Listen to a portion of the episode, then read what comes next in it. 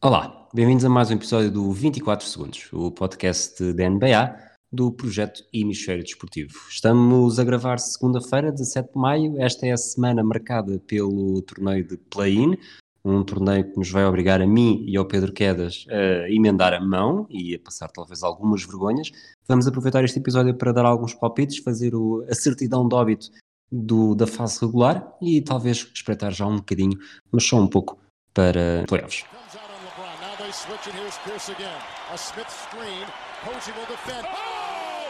LeBron James with no regard for human life. Boston only has a one-point lead. Greer's putting the ball on a play. He gets it out deep, and Havlicek steals it.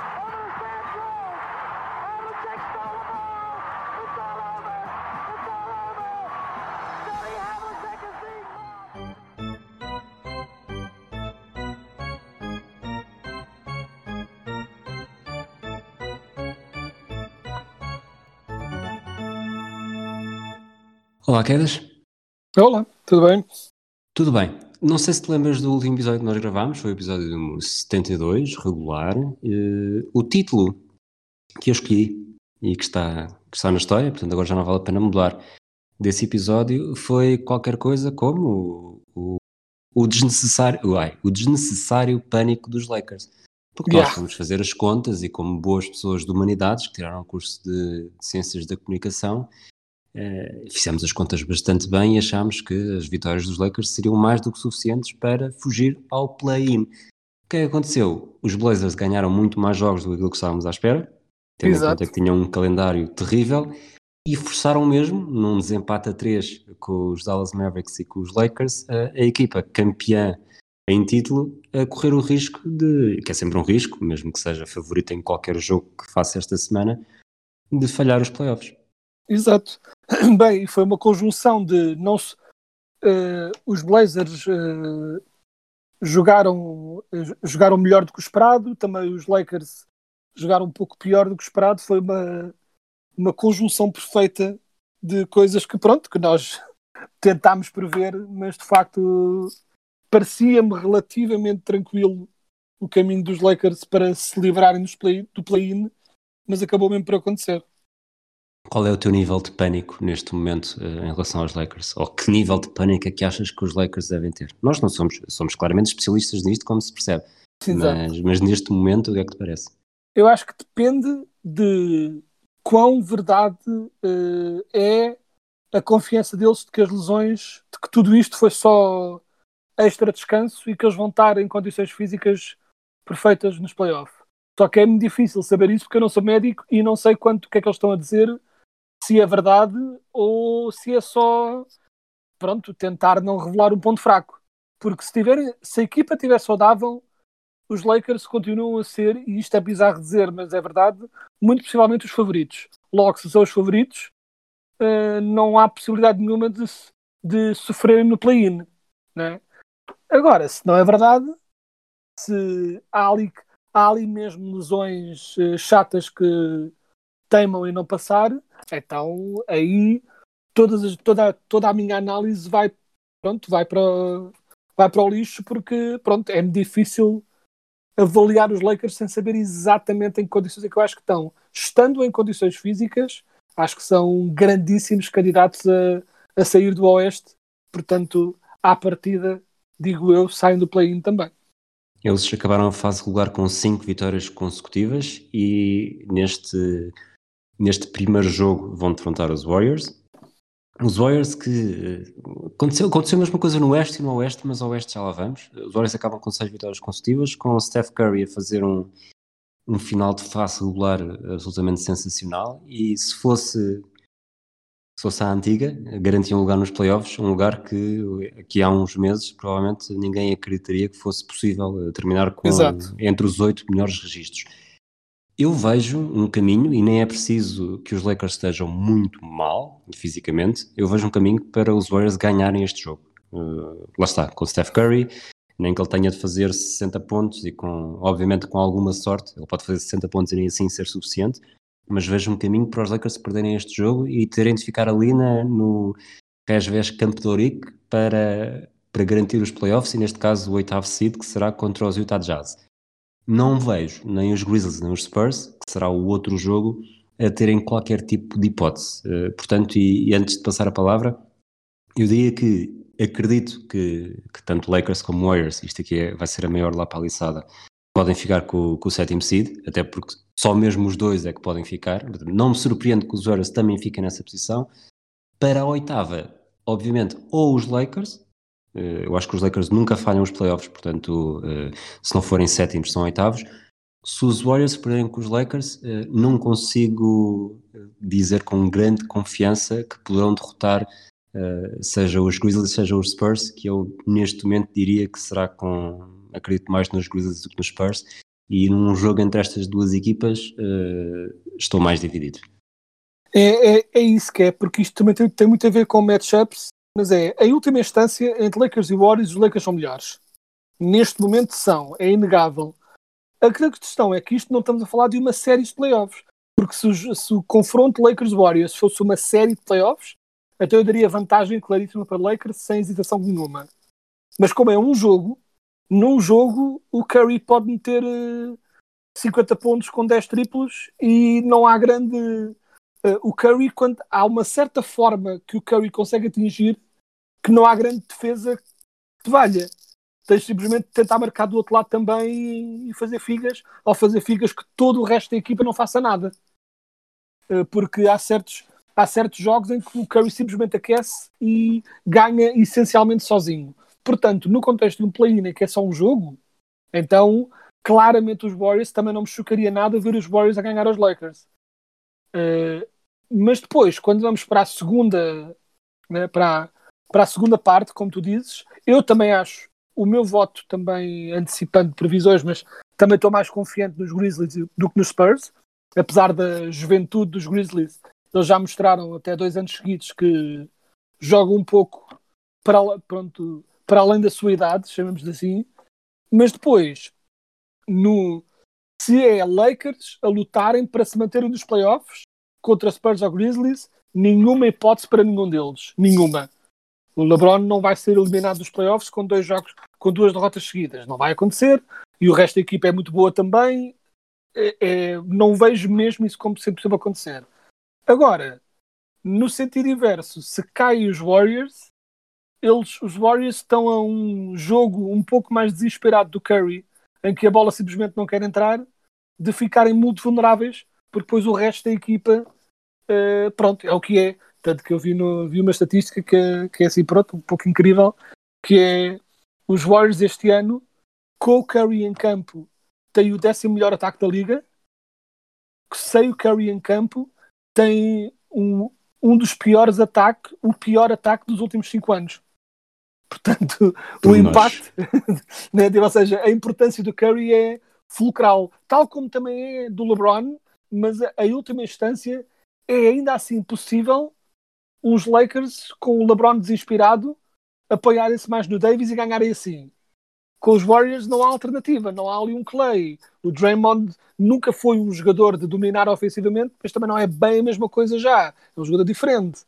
Uh, ou seja, a dependência do Curry faz com que, embora em última instância eu acredite mais que seja uma coisa de Lakers Warriors, um pouco tirar o dado e ver quem ganha e o próximo passa. Se são os Warriors a cair, acho que os Grizzlies podem fazer a surpresa e eliminar os Warriors. Acho que não era de todo descabido. Indiretamente para os palpites, e agora de forma clara, uh, uhum. Há aqui um pormenor que, nós, que nenhum de nós falou, mas que tem de ser é claramente importante, que é se os Lakers perderem o, o primeiro jogo com os Warriors. Portanto, nenhum de nós, eh, aliás, os dois excluímos qualquer possibilidade dos Lakers ficarem de fora, mas para os Lakers perderem o primeiro jogo, uh, apanham primeiro, uh, apanham os Utah Jazz na primeira ronda uhum. e na segunda ronda estão ali em rota de colisão com os Clippers. Eu acho que isso uh, vai fazer para com que os Lakers entendam este primeiro jogo como ainda mais importante, não só para aumentar o descanso, é menos um jogo que depois acabam por fazer, mas também para evitar essa rota. Portanto, o meu palpite é Lakers no sétimo seed e Warriors no oitavo. Eu também acho que sim, eu acho que os Lakers vão. É, é como tu dizes, é por, por um lado. Hum, até, eu não acho, sabes, sabes que eu não acho que os Lakers estejam super preocupados com uh, estarem tipo no caminho no caminho dos Clippers. Eh, eu acho que ser Jazz Clippers sim podia ser chato potencialmente, mas eu acho que eles vão, em última instância, tentar ganhar e pronto. E acho que vão ganhar. Acho que estão melhores, acho que a defesa vai ativar e mesmo com o Curry em grande forma, acho que vão ganhar.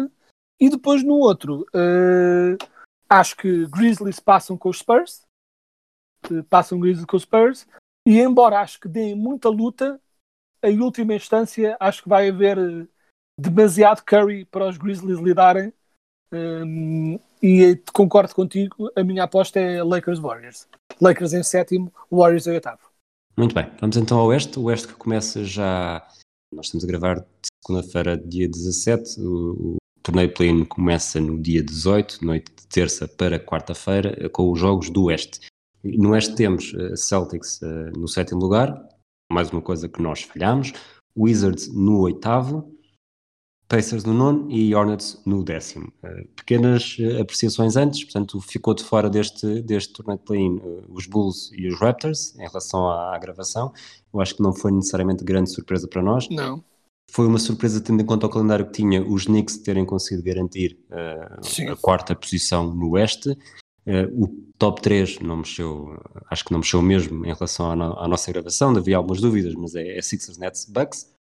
Ox em quinto, It uh, em sexto e depois vamos então concentrar-nos no, no torneio de play-in. Os Celtics estão na sétima posição, portanto estão na posição Lakers uh, e sem Jalen Brown. Jalen Brown foi operado ao, ao, pulso, vai falhar o resto da temporada.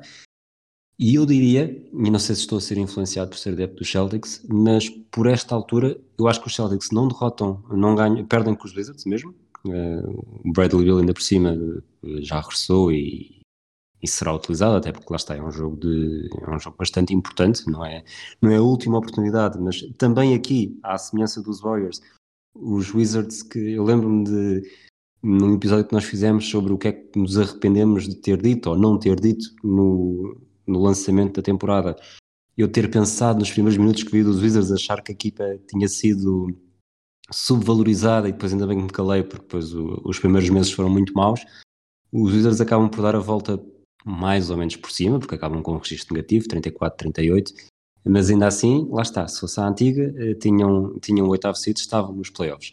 Eu acho que o momento faz a diferença, acho que Washington vai ganhar a Boston, e Boston, tendo em conta o padrão que está, em que realmente se percebe que esta equipa, eh, ainda por cima, sem o Jalen Brown, não dá para muito mais, como adepto dos Celtics, sinceramente, até estou, até estou um bocado expectante, e não vou dizer que vou estar a torcer por isso, mas consigo ver todos os, os, os silver linings de depois de perderem também com o vencedor do, do jogo entre os Pacers e os Hornets e, e caírem para, para a lotaria. Não que vão ter grande percentagem, mas uh, melhores percentagens do que era até há, há dois anos.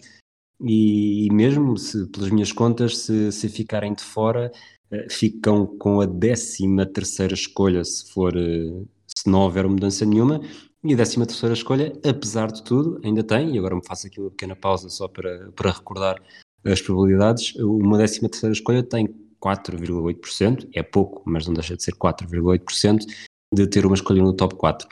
Acho que é uma postura um bocado derrotista, mas, mas pronto, talvez até evita maior sofrimento no final. Estou a falar há demasiado tempo, uh, antes de irmos para os palpites, uh, queres pegar por onde?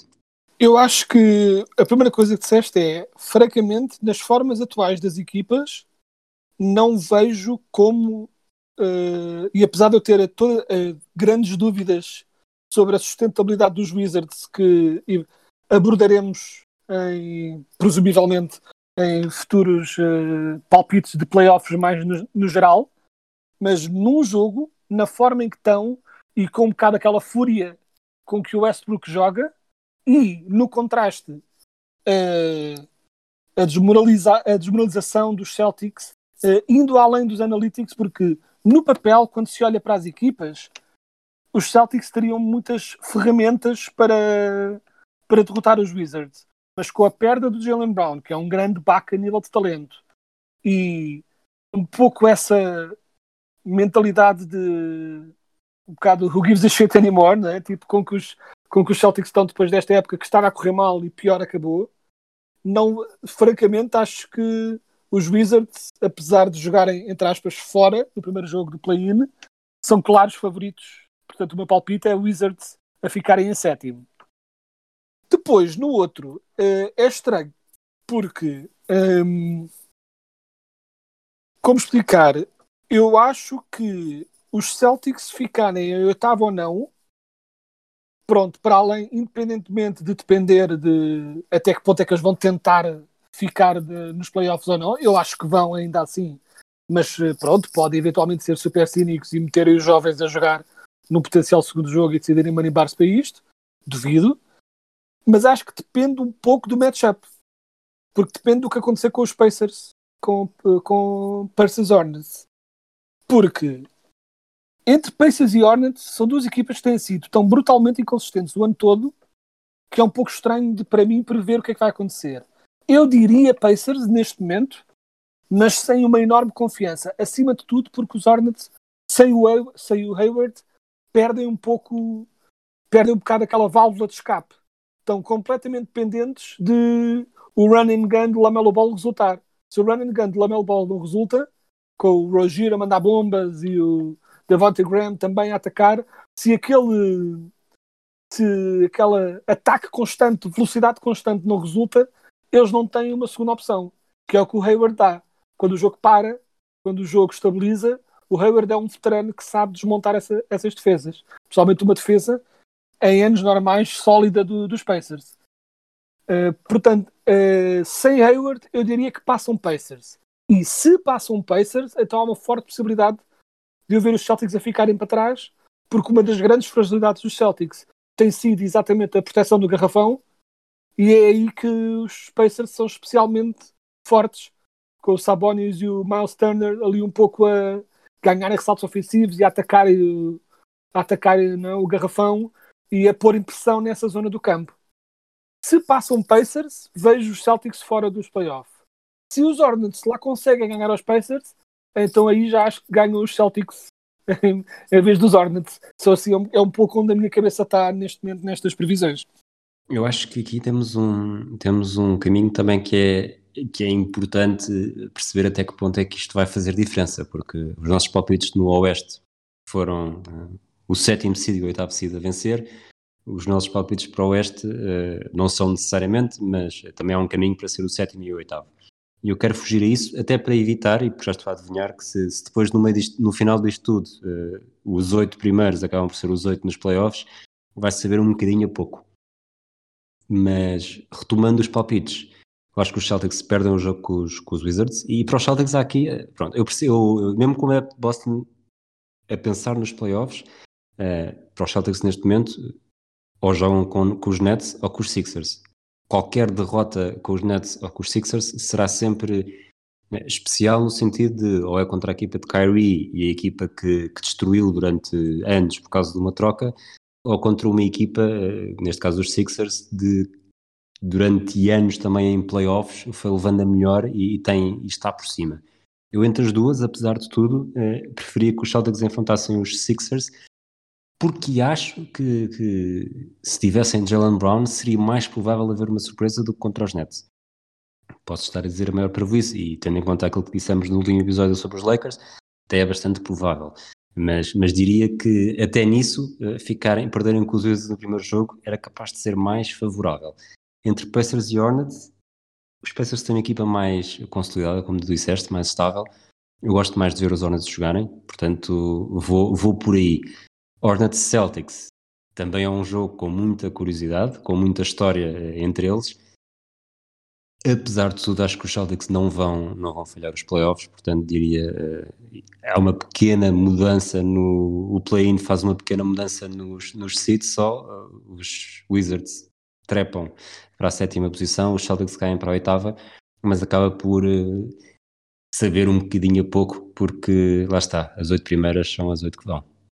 Sim, eu aqui uh, um pouco porque acho que é possível que aconteça. O que é curioso, dado que tu foste mais pessimista do que eu uh, na análise prévia, mas eu vejo o cenário e acho que vou dizer um pouco também porque como são eu, eu acho que estaria mais preso às minhas previsões e a tentar acertar na MUS se for uma series né, com vários jogos. Aqui há sempre um degrau de, uh, sempre um grau, quero dizer, de lotaria uh, nestas coisas, né? um, um pouco como March Madness, que é, um, que é um bocado o que eles querem, e eu antevejo, uh, ponho Wizards em sétimo, sem dúvida, e antevejo Pacers a ganharem aos Hornets e aos Celtics, apesar da desilusão que têm sido para mim os Pacers este ano, estava à espera de melhor, mas acho que ainda assim conseguem ganhar os dois jogos e vão eles para oitavo e, e pronto, e temos o Wizards Pacers e, o, pronto, e um play-in com surpresas, chamamos assim.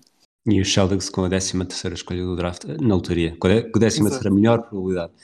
E de... acima de tudo, e mais importante que tudo, uh, sem desprimor para os teus Celtics, embora tudo, como já também disseste, não estás propriamente muito chateado que eles uh, caiam ou sejam eliminados ou o que seja, acho que todos desejamos, todos estamos a torcer por Wizards em sétimo, porque deixaremos essa análise se acontecer e depois uh, para o futuro, mas a possibilidade de haver Nets Wizards, Durant versus Westbrook e a, a, possibilidade de haver o primeiro jogo dos playoffs em que uma das equipas marca mais do que 200 pontos, acho que é, é interessante para toda a gente. Acho que seria é, é aperitivo suficiente, não é? Exato. Para nos deixar esfomeados. Nós, pronto, acabámos os palpites, não há muito mais para dizer agora. Este é o episódio número 73. Uh, eh, houve um jogador na história da NBA a jogar com o 73. Faz ideia quem foi? Sei porque fui ver, mas ah, okay. uh, então...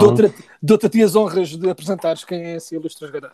Nós falámos sobre este jogador, nós, uh, aqui no 24 segundos, na altura do audio documentário de Kobe Bryant, ele é mais conhecido por jogar com o Michael Jordan e com os Bad Boys de Detroit, mas na verdade passou pelos Lakers em 98, 99 e foi precisamente nesta temporada que joga com o número 73, a temporada dos 37 anos, não sei se está minimamente relacionado.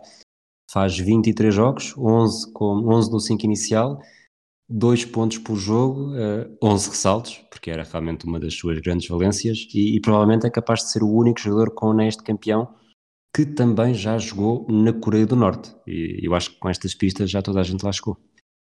Exato, grande. Vale a pena se quer dizer o nome?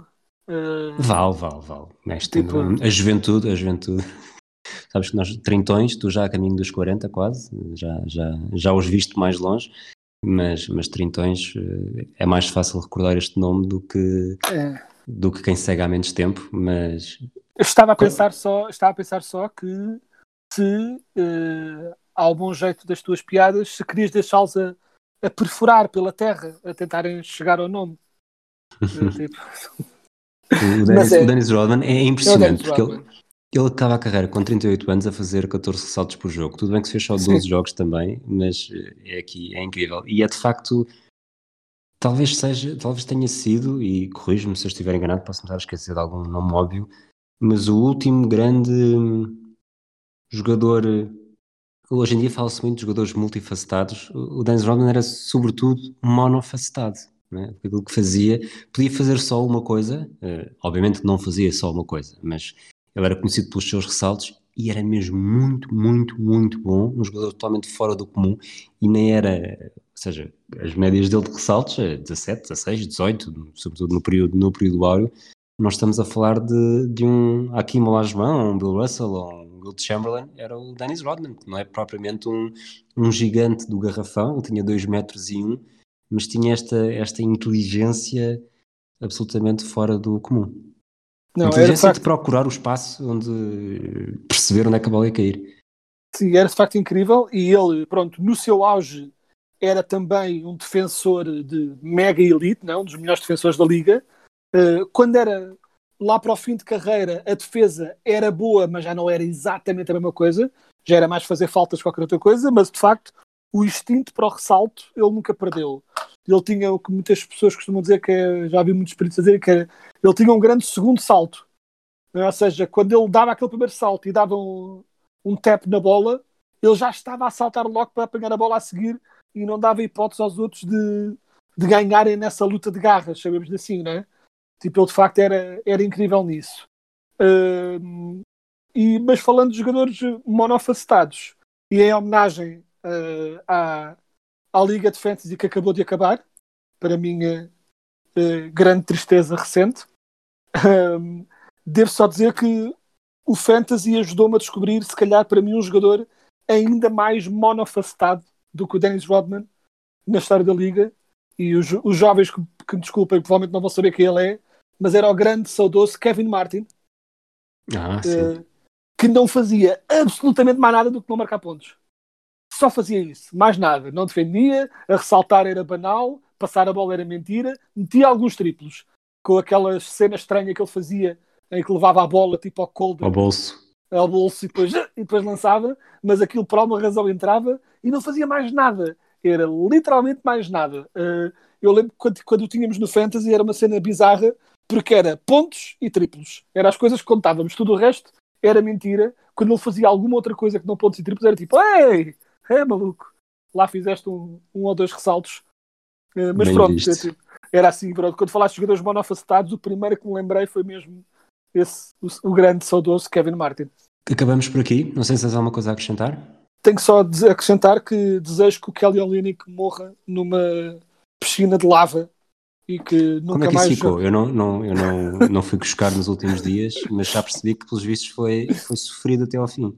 Eh, foi sofrido KB, mas o, o meu adversário, o Rui Catalão, que, não se, que presumo que já tenha se aparecido cá no podcast também, não é? Tenho ideia que sim, uh, ganhou uh, pelo segundo ano consecutivo, embora o ano passado o Rui. Foi na melhor, ano, não foi na Secretaria, tipo, o ano passado a temporada terminou por causa do Covid. Ele estava em primeiro na temporada regular e eu estava em segundo, então ficou ele em primeiro e ele em segundo. Este ano já houve playoffs, chegámos à final os dois e ele ganhou, ganhou na final e acima de tudo. E a final teve, pronto, alguns altos e baixos e aqui e ali, jogadores a jogarem melhor aqui, a jogarem pior ali. Um, tive a grande sorte de uh, ir buscar o Lamelo Ball uh, porque tinha sido né, livrado e ainda me fez umas belíssimas exibições por mim. Mas a única maneira de descrever uh, a, a, minha maior frustração de como eu perdi esta, esta final de fantasy, nós estamos numa Points League, portanto não é categorias, é pontos, e temos um sistema de pontuação que é o nosso, mas que seja. Mas a última instância, a melhor maneira de explicar isto é: nas duas semanas que duraram os playoffs, o Kelly, ele tinha o Kelly Olynyk e o Kelly Olynyk fez, teve melhor média nas últimas duas semanas do que o Luka Doncic na minha equipa. É a única maneira que eu tenho de explicar a minha frustração com o que aconteceu esta semana. Sabes que, sabes que o Olynyk é, foi draftado pelo, pelo Danny Ainge, não é? E, uhum. e, e corrijo-me se eu estiver enganado, ao mesmo tempo estou, estou a tentar procurar isto muito rapidamente, até para o episódio não ficar enorme ele foi, foi uh, escolhido à frente do, de um tal grego que anda por aí em Milwaukee. Ora está. Foi, 13 terceiro, portanto os Celtics escolheram no 13 terceiro. Aqui uh, foram os Dallas Mavericks, foi trocado para Boston, eu acho que foi uma troca do dia do draft. Portanto os Celtics subiram para a 13 terceira posição para escolher o Kelly Olynyk. O Shabazz Muhammad foi o 14 e o Giannis Antetokounmpo foi o 15 quinto. Uh, em 16 era a escolha de Boston, Lucas Nogueira depois acabou por ir parar a Atlanta uh, via Dallas. Portanto, lá está, uh, Kelly Olynyk afinal tinha talento, não se percebeu, foi tão cedo. E de facto ele tem, ele volta e meia tem assim uns jogos, falámos há bocado de Celtics Wizards, eh, tem assim uns jogos impressionantes. É, e o que é mais frustrante ainda é que eu cheguei a tê-lo na minha equipa este ano, quando ele jogava ao lado do Adebayo, e ele era daqueles jogadores que volta e meia fazia assim um bom jogo e tu ficavas, olha que bom. E depois, eventualmente, a minha equipa, pronto, deixei de precisar dele e mandei-me embora, e passado para aí uma semana ele foi para os Rockets e começou a fazer pontuações uh, ótimas. E acima de tudo neste final de temporada uh, quando Christian Wood se lesionou barra foi descansado de repente a equipa era dele. E pronto e ele passou-se por completo. Teve assim médias loucas. E ele é um belíssimo jogador. Só não estava à espera só não, tipo, de todas as minhas preparações para a final de Fantasy, uh, será que o Kelly Olynyk vai ter melhor média de Fantasy do que o Luka Doncic? Foi algo que eu nunca ponderei, mas foi o que acabou por acontecer. Foi assim, levemente surreal. É que vamos então ao episódio por agora, por agora, por hoje, este episódio. O play-in vai durar esta semana toda. Os playoffs começam no sábado, dia 22. Provavelmente o primeiro jogo será ali por volta das 5 da tarde, 6 da tarde, hora, hora de Lisboa. Não sei se conseguimos lançar um episódio de antecipação e palpites, até para nós. Eu gosto sempre, gosto sempre de fazer isto, sobretudo quando, é, quando erramos, para depois darmos também aqui a mão à palmatória, que fizemos hoje com os Lakers. Uhum. Provavelmente se não tivesse sido isso, nem sequer teríamos gravado hoje, não sei mas de qualquer das formas teremos sempre um, um episódio de antevisão.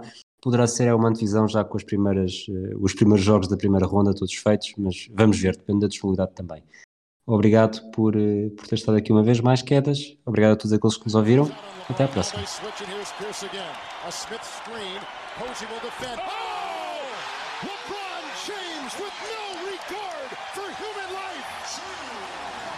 Boston only has a one-point lead. Greer's putting the ball on a play.